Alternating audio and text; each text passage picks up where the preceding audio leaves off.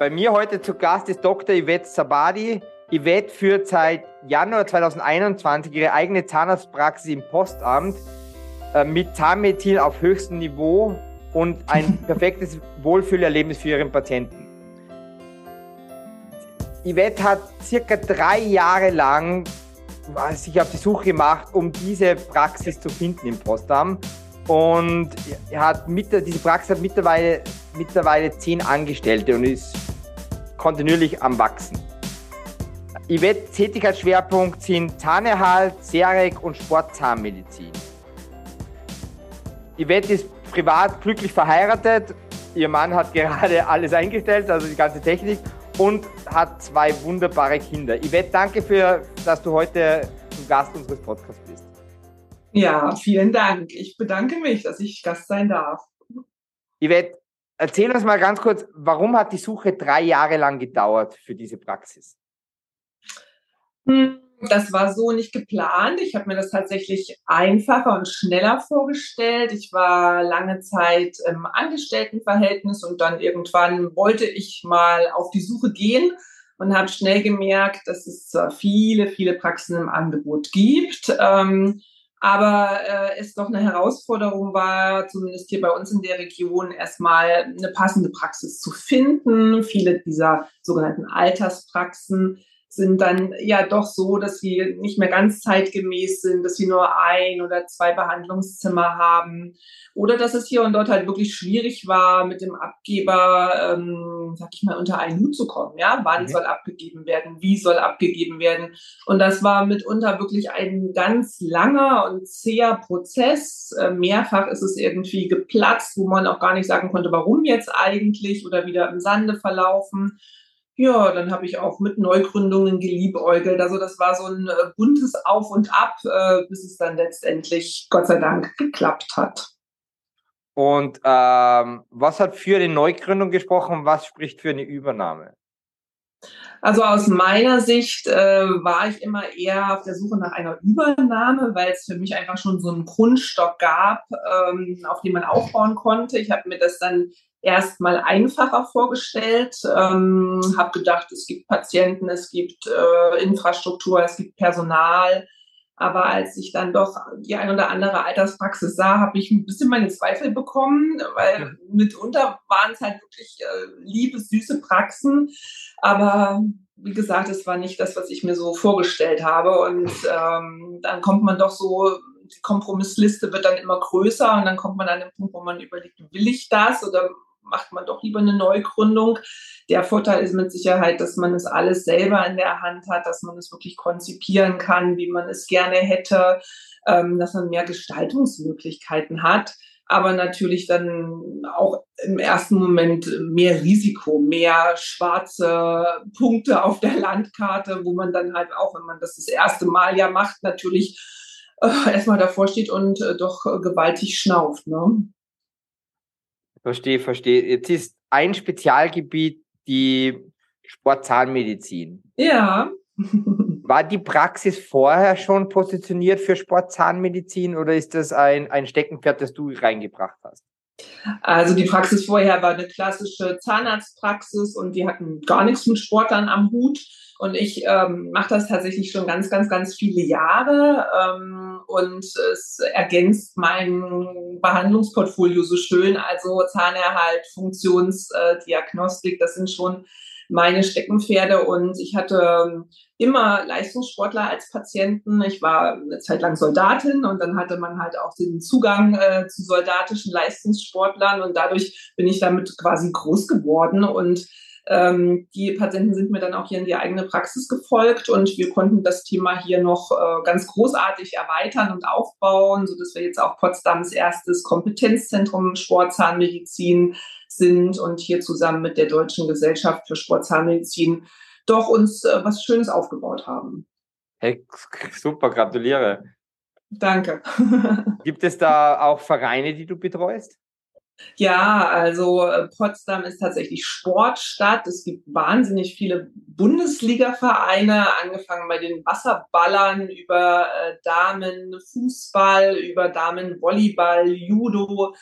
Ähm, Kanuten haben wir hier, das ist auch ein Olympiastützpunkt in Potsdam. Ähm, Leichtathletik, äh, Bobfahrer, also ganz buntes Portfolio, auch mit einer Sportschule, wo quasi schon der Nachwuchs auch äh, trainiert wird. Von daher hat man da tatsächlich ähm, eine gute Basis, natürlich mit der, äh, mit der Hauptstadt Berlin vor der Tür auch nochmal Erweiterungsmöglichkeiten. Und ähm, ja, wir haben viele Sportler in der Stadt und die brauchen natürlich auch eine Betreuung.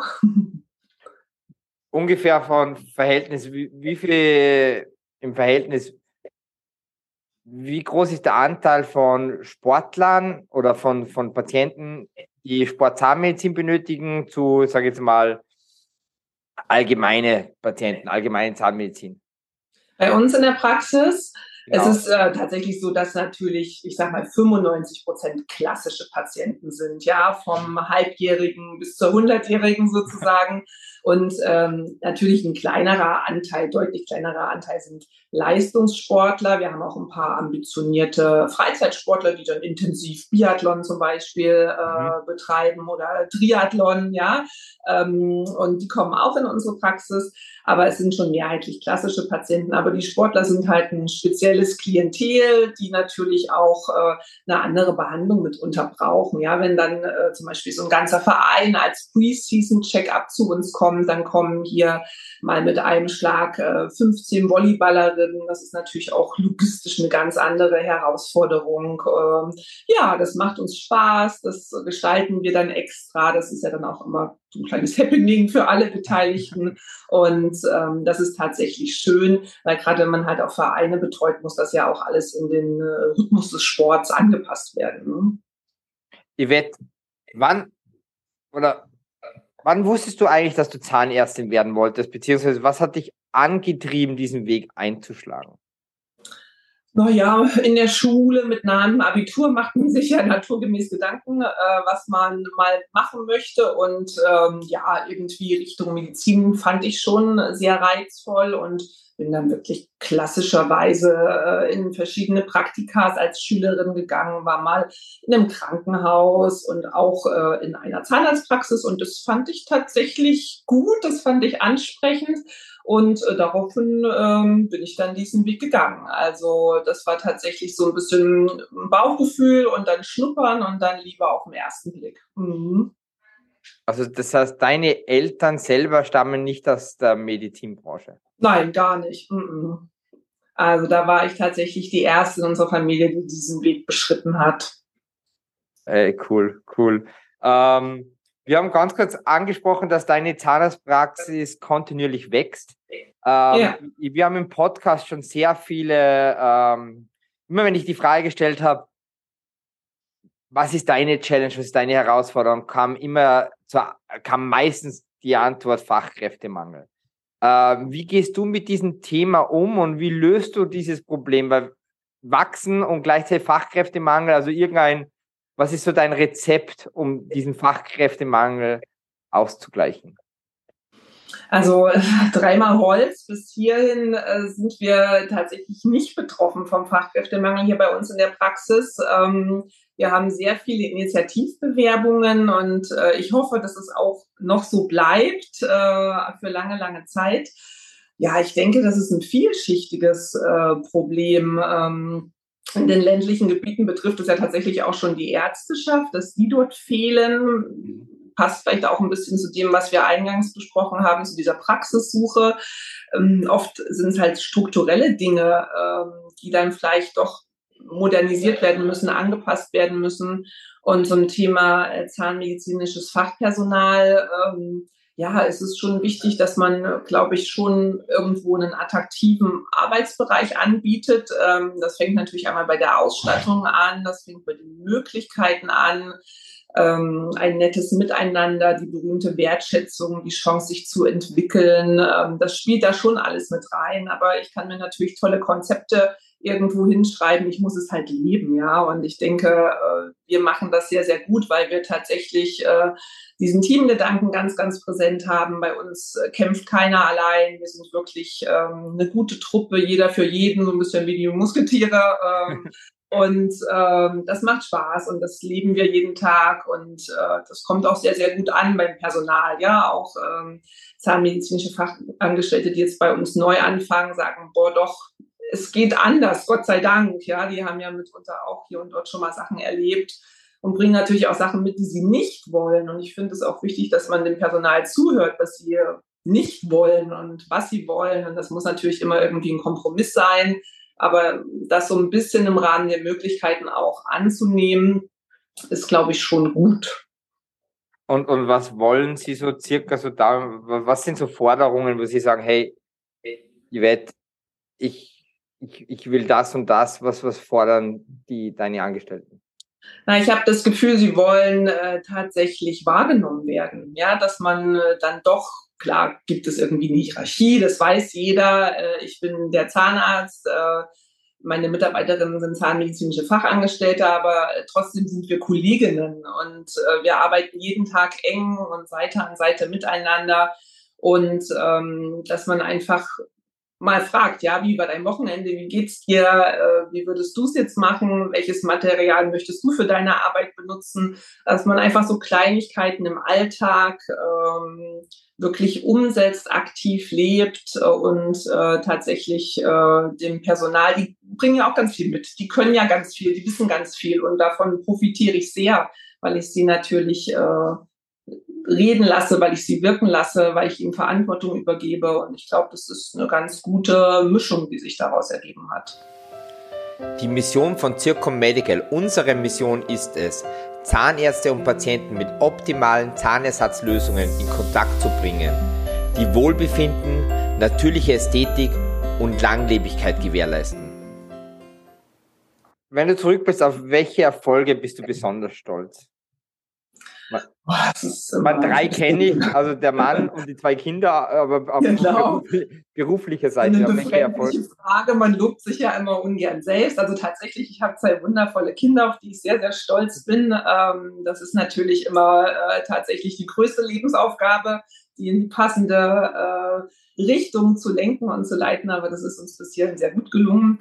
Ja, und natürlich ist man am Ende auch stolz auf ähm, sein, äh, sein drittes Kind, die Praxis, weil es ist ja tatsächlich auch so aufwendig wie ein äh, echtes Kind, ja. Das ist schon ein Kraftakt, das muss man ganz ehrlich sagen. Äh, und da darf man, glaube ich, auch zu Recht stolz sein. Mhm. Wer braucht mehr Zeit? Das dritte Kind oder die, das erste oder das zweite? das ist immer altersabhängig, da meine Kinder ja schon ein bisschen größer sind, in Anführungsstrichen, auch wirklich zur Zeit die Praxis, das jüngste Kind die meiste Zeit, ja. ja.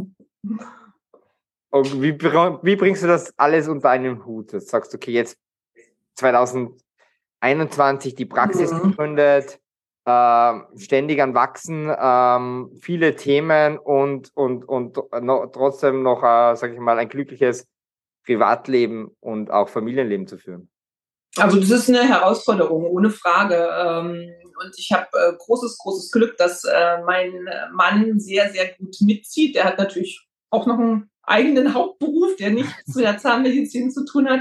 Aber nichtsdestotrotz interessiert er sich sehr und unterstützt mich mit ganz, ganz vielen Dingen, die jetzt die Praxis äh, betreffen, aber halt nicht fachspezifisch sind. Und das ist äh, sehr, sehr wertvoll, weil es mir den Rücken frei hält und weil es natürlich auch für uns eine gemeinsame Basis ist, als wenn da so jeder seins macht und man kommt wieder zusammen und äh, er versteht gar nicht, warum ich so gestresst oder müde nach Hause komme. Also das ist schon ein schönes Miteinander und ähm, ja, die Kinder müssen selbstständig sein, mussten sie schon immer, sind Gott sei Dank auch so erzogen. Also so, dass wir wirklich auch als Familie uns als Team sehen und gemeinsam das alles organisieren und auch gemeinsam meistern. Du hast gerade gesagt, dass du, wenn du manchmal gestresst nach Hause kommst, was sind so Themen jetzt gerade jetzt in, in dieser Phase, wo du bist jetzt, ähm, die dich einfach beschäftigen, die dich herausfordern, wo du sagst, hey, das sind, die können noch optimiert oder, oder, oder da, da, da stecke ich noch sehr viel, zu viel Zeit rein oder das kostet noch zu viel Energie. Was sind gerade so Themen, die am Tisch liegen, wo du sagst, die muss ich anpacken?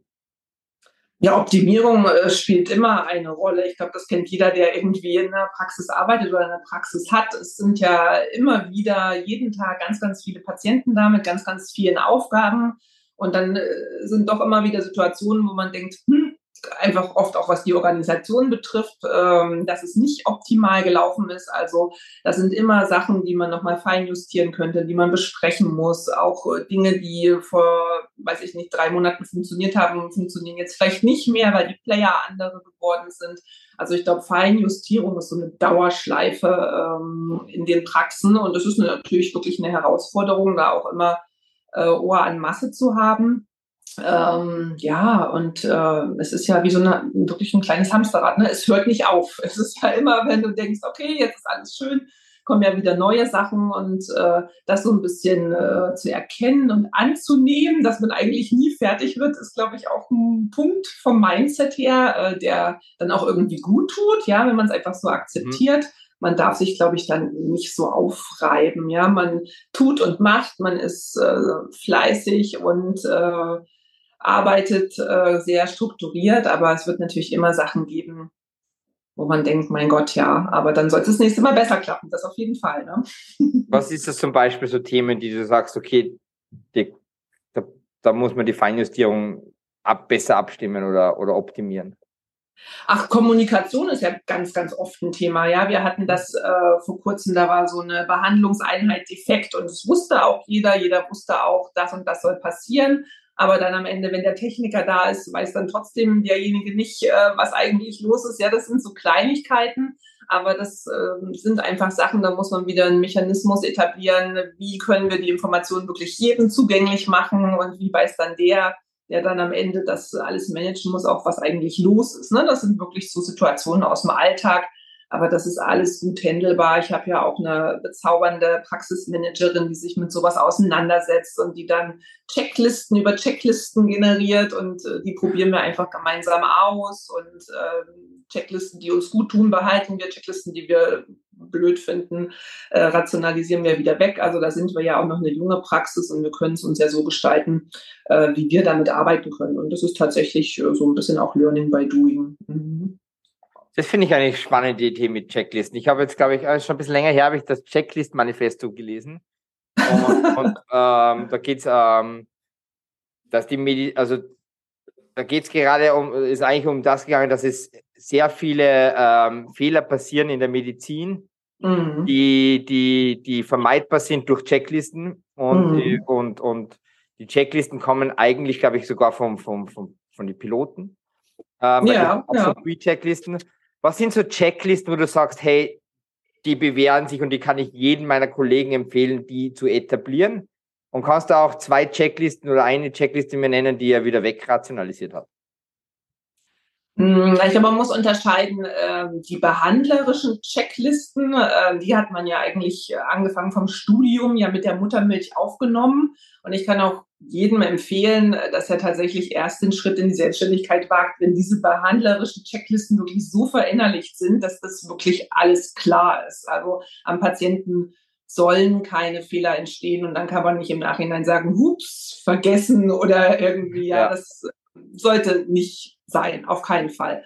Ähm, ansonsten sind ja die organisatorischen Sachen äh, ringsrum, wie gesagt, die Herausforderung. Ähm, ja, das sind ganz, ganz viele. Also wir sind jetzt gerade wieder dabei. In Deutschland wurde jetzt ja äh, die elektronische Beantragung der Heil- und Kostenpläne eingeführt, sogenannte EBZ. Da sind wir zum Beispiel dabei, wieder eine neue Checkliste zu erarbeiten, dass wir auch wirklich, jetzt hat man ja kein Papier mehr in der Hand, was man so durchlaufen lässt, sondern dass es da halt irgendwie auch wieder eine Checkliste gibt, was ist mit dieser Arbeit passiert, wenn halt auch mehrere Beteiligte ähm, ihr Zutun dazu geben, ja, dass einfach jeder Schritt auch irgendwo nachvollziehbar ist und man auch weiß, wer hat denn jetzt zuletzt das gemacht und äh, so weiter und so fort. Ne?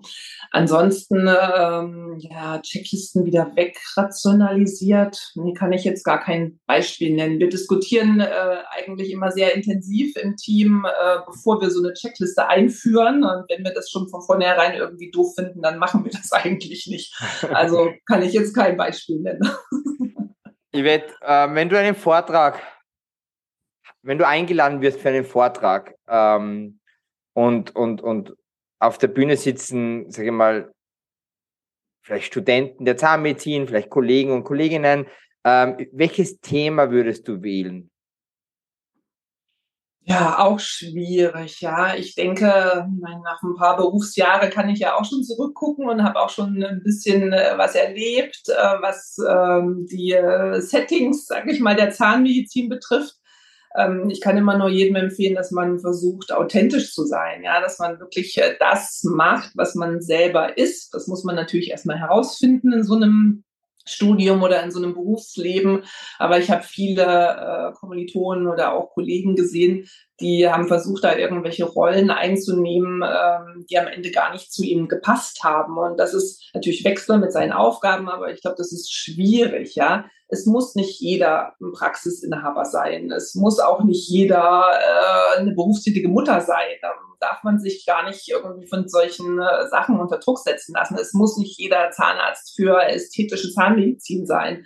Man sollte wirklich das finden, was einem liegt, was einem Spaß macht und was, wo man authentisch ist. Und ich glaube, dann wird man auch über kurz oder lang erfolgreich sein und seinen Weg gehen. Ich glaube, das ist wichtig.